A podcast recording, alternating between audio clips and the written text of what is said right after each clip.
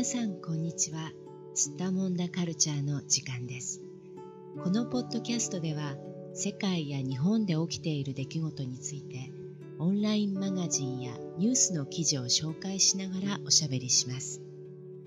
スッタモン出している社会や文化私たち自身について思いついたことを気楽に話しますので皆さんもどうぞ気楽に聞いてください。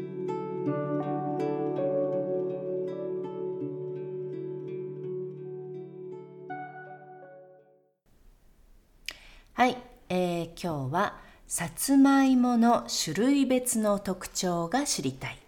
品種による違いについて解説というクラシルのサイトを話題にしておしゃべりしていきたいと思います。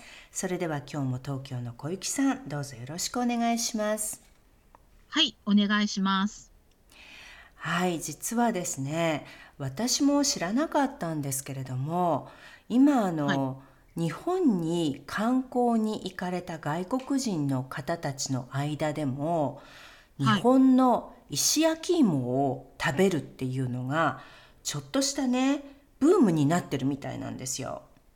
えー、うんそうなんですね。そうで考えてみたら確かにあの今日本ではねあっちこっちの、うん、まあ観光地っていうわけではなくおそらくまあ普通のお店なんだと思うんですが焼き芋をね、はい、売っていてでそこであの焼き芋を買って歩きながら食べるみたいなね、うん、こととかが、はい、結構いろんな場所でできるみたいなんですよね。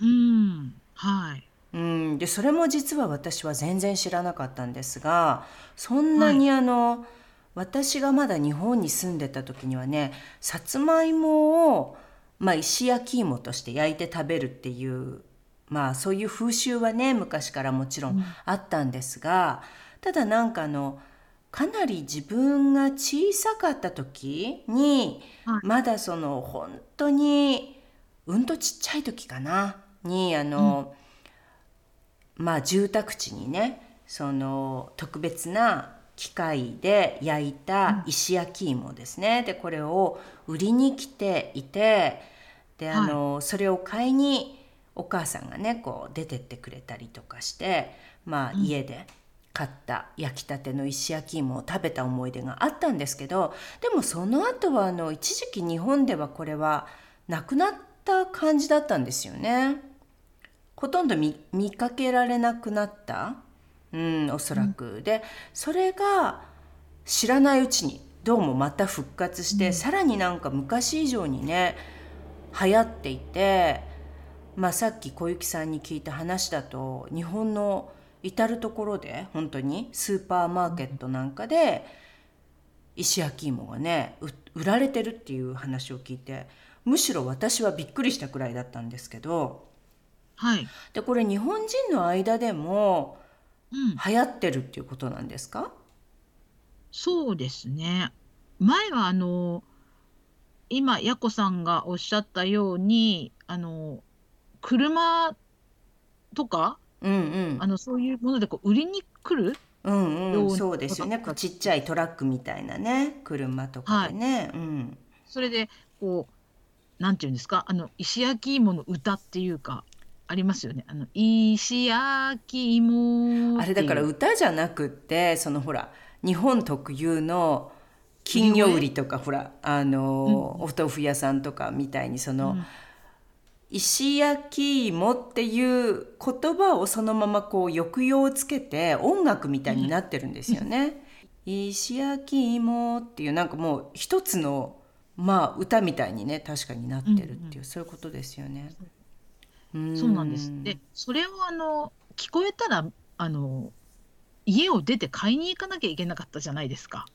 ねえ、でも本当にもう、昔のね、話で、で、まあそれをこう知っている人もね、だんだん減ってるかもしれないですけど。そうそう。ん。でねうも、ん。今はそういう、あの、ことしなくても買えるんですね。うんうん。例えば、近所のスーパーマーケットの,、あの入り口の本当に入り口のところに、うん。石焼き芋のちょっと機械が置いてあるんです。うーん。で、それを、もう、あの、なんていうのかな、出来たてが袋に入ってうん。置いてあって、うん。保温したような状態で置いてあるんですね。へえ。で、欲しい人がそれを持って、うんレジに行って買うっていう、そういう買い方ができるんです。そうなんだ。じゃあ、いろんなスーパーマーケット、その自分の住んでいる地域のスーパーマーケットでも焼きたての石焼き芋が温かい状態で売られてることが、あの多いってことなんですね。そうですね。まあ、あの、季節が秋から冬になってくるとっていう感じですけど、ああ、そうかそうか。なまあ真夏はね売れないでしょうし、あんまりね。うん。そうそう。なので、もう手軽に買えれる状態にはなっていますね。うーん、そうなんですか。全然知らなかったです。まあ、あんまりね、私も冬に日本に戻ることってあんまりこれまでなかったので、はい、いつ頃からこれがね、始まったのか、うん、よくわからないんですけども、でも今年の冬はね、私もあの、まあ、年末から日本にまたね、帰ることが決まりましたのでであの、ぜひ私もちょっとこれ日本の石焼き芋あの、うん。外国人観光客のようにね食べ歩きしてみたいですね、私もね。そうですね。うん。あの昔に比べて本当にうん。さつまいもの種類が多くなって、あなんだろう、お菓子のように甘い、ーうんうん。本当に甘い、あの、さつまいも、うんうん。食べられますよ。そうなんですか。まあこの今日ね取り上げたこのウェブサイトの記事によるとさつまいもの歴史っていうのが載っているんですが、はい。まあ、これも実はね調べたことなかったんですが、うん実はさつまいもってあの中南米おそらくペルーかメキシコが起源だって言われてる、うん。そうなんですよね。でこれも知らなかったんですけど、であのは日本にじゃあどういうルートで伝わってきたのかっていうとまああの、うん。まあ、いくつかの説はねあるんじゃないかとは思うんですがこの記事によるとね16世紀にコロンブスが南米からヨーロッパに持ち込んだことでねこのさつまいも。でそこからアフリカやインドアジアへ広まったルートがあって、まあ、いくつかのルートの一つなんですが、で日本にはこのルートでどうやら来てるみたいなんですよ。い。はい。ってことは中南米からまあ、うん。ヨーロッパを経由しての話だったんですね。だからあの決してアジアでね最初からさつまいもがあったわけではなくてはい。実はヨーロッパから今まあアジアを通って、まあうんアジアの、まあ、一部としてねこの日本のところにまでね来てで日本で独自のまた発達をね 遂げて、あのそもそもさつまいもの種類ってかなり多くあるらしいんですけど、でも日本で多分ね新たに作られた品種とかがあるんでしょうね多分ね。ありますね、多分ね。うん、だって、あの正直ヨーロッパでさつまいもって、その一種類しか見たことがないんですよ私は。まあもっとあの、市場にね行ったりとか何か田舎の方に行ったらあるのかもしれないですが一般の人がスーパーマーケットとかで見るのはまあ一種類かなっていう気がするんですよ。うんうんうん。でも日本はなんかすごいいっぱいあるみたいですよね。そうですね。それも最近、うん、ここ20年ぐらいで増えてるような気がしますね。うん、うん。あの、私たちが子供の頃って、もう紅あずまい、ね、紅あずまっていう種類が結構多くて、はあ。水分が少なくて、こう、なんていうんですか、うん、ホクホクしてて、あの、食べると、あの、お茶が飲みたくなるみたいな。ああはいはい。ちょっとあのゆで卵とかみたいにね水分がすごくないから口の中の水分が全部うん。取られちゃうみたいなね感じですよね。うん。うんそそれがもう本当に多かったような気がして、うんうん。さつまいもといえばそういう感じだったんですけど、はい。今はもういろんな食感の、うんまあ、うん甘みずいぶんあの薄いものから濃いものまでへえ。ね。う。うんん。そうなんだ。で、このはい。サイトを見るとね、ここはまたあの日本語特有のこのはい。オノマトペでね、またその、まあ表されている何々系っていうこうどういうタイプのもはいのかっていうのがあるんですが、この味をね味とかこう食感をね、示す日本語。本当にこれもね多くって日本語勉強してる方はね、これいつもこんなにたくさんあるんだって思うと思いますがここに載ってるのは、例えばホクホク系。はい。ホクホクするっていうね。これどういう感じですか、ホクホクするっていうのは。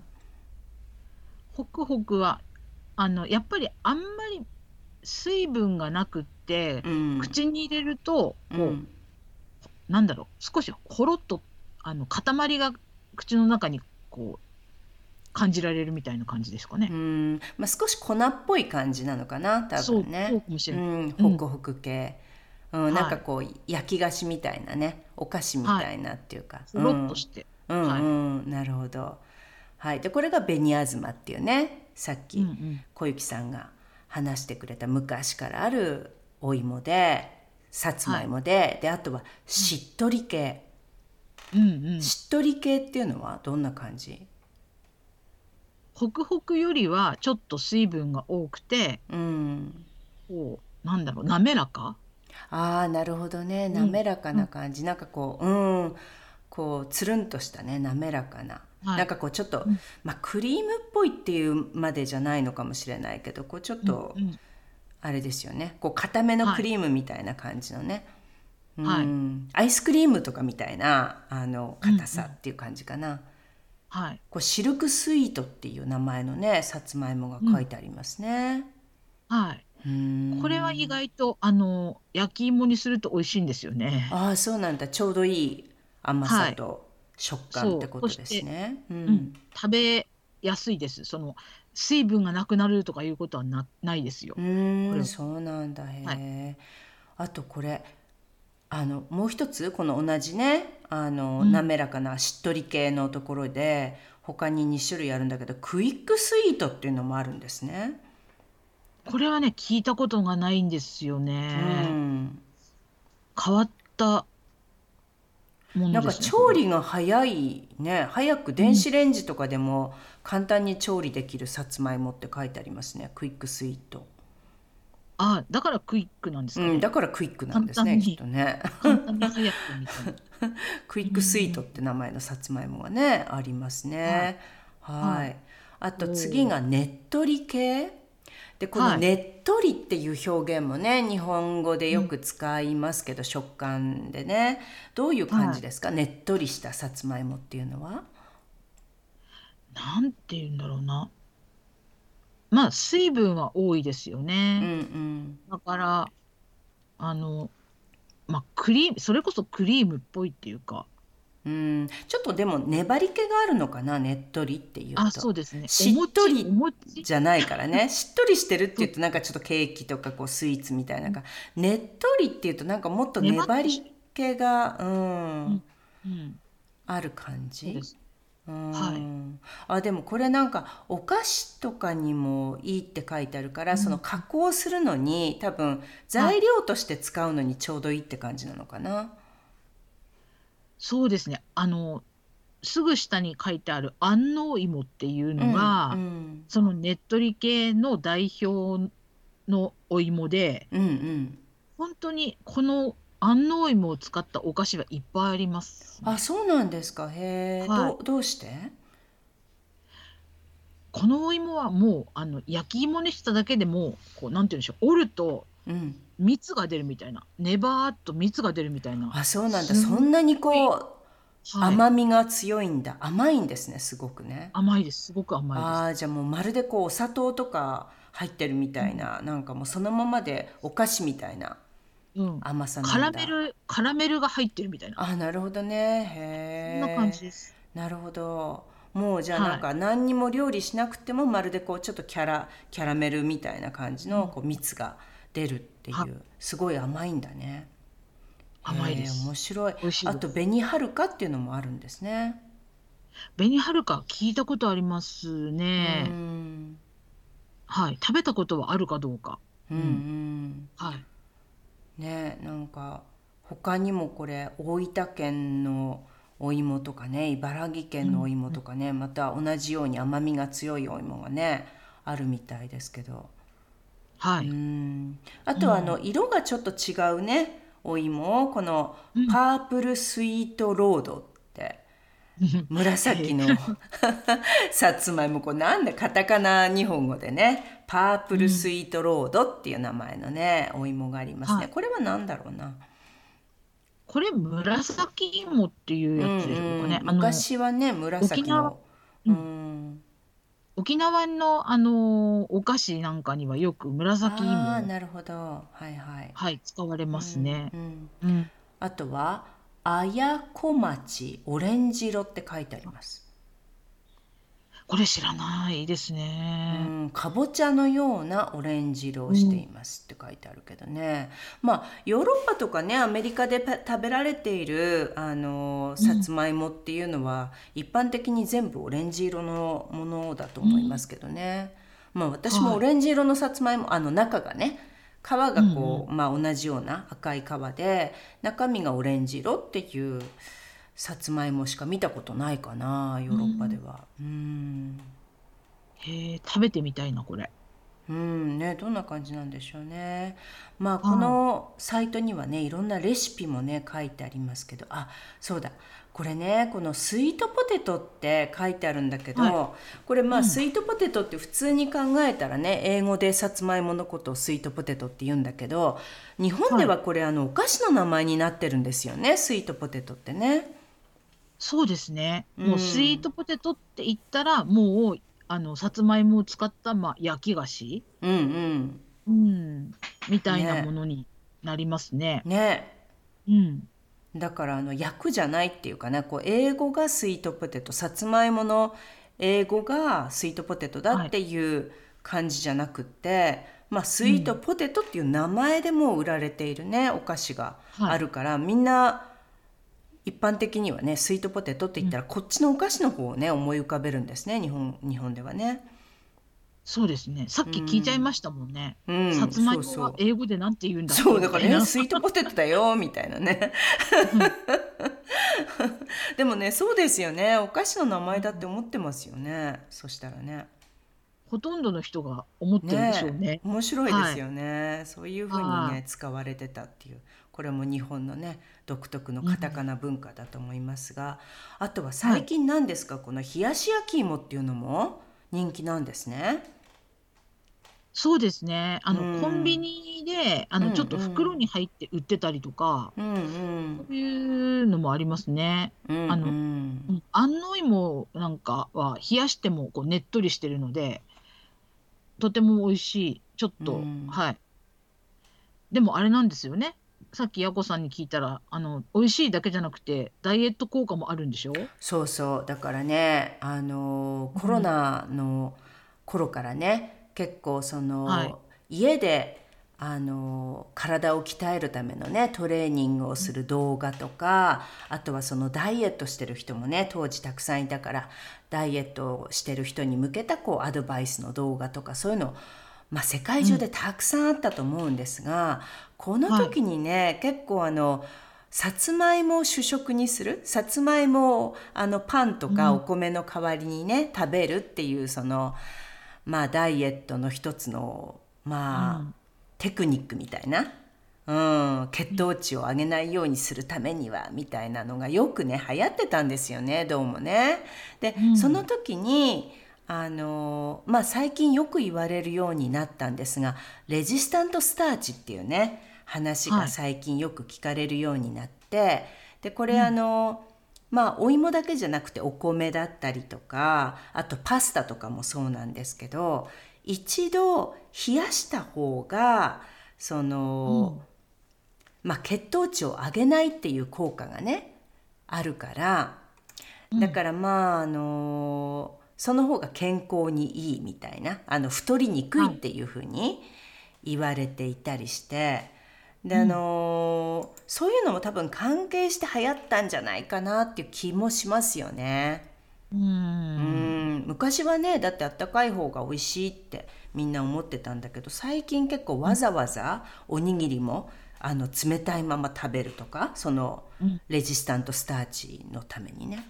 うん。はい。でもまあ私が聞いたあの BBC のねポッドキャストではね一回あの冷やしたらもうレジスタントスターチできるから、その後もう一回温めてももう大丈夫だっていうこと言ってましたけどね、まあ、あの何がどう本当なのかはわからないですがね。そんな話とかもありましたが、まあでもねいろんなはいあの理由でこれもまたね新たな、うん。まあ、食べ方としてすごく浸透してるんでしょうね。冷やし焼き芋ね。はい。うん。ね。まあ美味しいですけどね本当にね。うんうん、まあ本当にあのケーキとかねプリンとかみたいなね、こう冷やして食べるスイーツみたいな感じはで食べるんでしょうね、きっとね。はい。うん、うん。あとはあのオーブンでね料理する方法とか、まあプリンの作り方とかねいろいろありますねこのサイトにもね。いやびっくりです。うん私が驚いたのはうん。サンドイッチがやっぱりびっくりですねこれ。パサパサしないのかな えでもこれすごく甘くってあのどっちかっていうとねっとりしてるタイプのでしょ、あそうですね。あのうん、だから多分パサパサしないんじゃないですか？なんか卵サンドみたいな感じですよねきっとね。あパテとかこう卵サンドとかみたいな感じで、うんホイップクリームと合わせるんですって。美味しそうですね これもねだってスイーツ感覚じゃないですか、サンドイッチっていうよりね。うん。美味しそうですこれ。ねなるほど、まあ昔から本当に日本ではね冬の風物詩といってもいいくらいによく食べられている食材だったんですが、最近になってねまたこの石焼き芋のブームで、であの観光客の皆さんもねあちこちのこうスーパーマーケットとかでそうやって売られてるから、やっぱり手軽に食べたりとか、あとはそのはい。食べ比べるっていうね、ことをして楽しめるみたいで、まあ確かにね、あの南の地方で食べる石焼き芋とね北の方で食べる石焼き芋とね同じ種類の,、はい。あのさつまいもじゃないかもしれないですからね。そうですうねん。あのそもそもないんですよかね？日本だけなんですかね？この簡単にこうさつまいもっていうかお芋を焼いて食べ食べるおやつみたいに食べるという食文化っていうのは。まあもちろんそうじゃないですか。だってあのえ石焼き芋はい。石焼き芋ってあんまりまあアジアのね他の国でもしかしたらあるかもしれませんが、少なくともアメリカとヨーロッパの文化ではあの、まあ、例えばフランスとかだとね、あの冬になると焼き栗っていうのがね結構風物詩になっていてお同じような感覚だと思うんですけれども、路上でねあの、まあ栗を焼いて焼き栗としてこう、まあ紙でこう筒みたいなのを作ってくれて、そこに入れてねあの入って10個ぐらいとか例えばこう買ってこう道歩きながら焼き栗を食べるっていうのは冬の風物詩でありますけどね。でもまあドイツもあるかな、ドイツとかフランスとかにはねそういう文化があると思いますけど。まあでもどうかな。アメリカとかでもねどっちかっていうとあのサンクスギビングとかでね、あの付け合わせうん。としてその料理の一つとしてよくあの食べられてましたよね。ヤンっていう種類のお芋だと思いますけどさつまいもねだと思いますけどうーん。だからそれぐらいじゃないのかな実は結構そのポピュラーなうん。なんか食べ方って。食べるこうタイミングとかって。あんまりそのただあの日本だけじゃなくて世界的なそのダイエットブームみたいなものが背景にあって、確かにその意外と低カロリーでしかもビタミン C なんかも入っていて、植物繊維も豊富で、うん。あの体にいいっていうヘルシーなイメージはね、うん。あると思うんですよ。出てきたと思うんですよ。だからそれでヨーロッパやアメリカでもここ3、ね、ここ最近になってからまたその、うん、パンとかねそういうものを食べるよりは白いパンを食べたりするよりはまあ、こういうお芋とか豆とかねそういうものを食べた方がヘルシーだよみたいな、うんうん。うん、そういうこうヘルシー志向の盛り上がりで食べる人が増えたりとか、あのレシピが増えたりとかしてると思うんですが、まあ、でもサラダとかで食べる人の方が多いかな多分ね。うん。うん。日本はね結構本当に丸ごと焼いてうん。それを買って割ともうむしゃむしゃ食べるじゃないですか。うんうんで、うん。うん。相当大きいですよね。芋一本ね。お芋とか言ったら。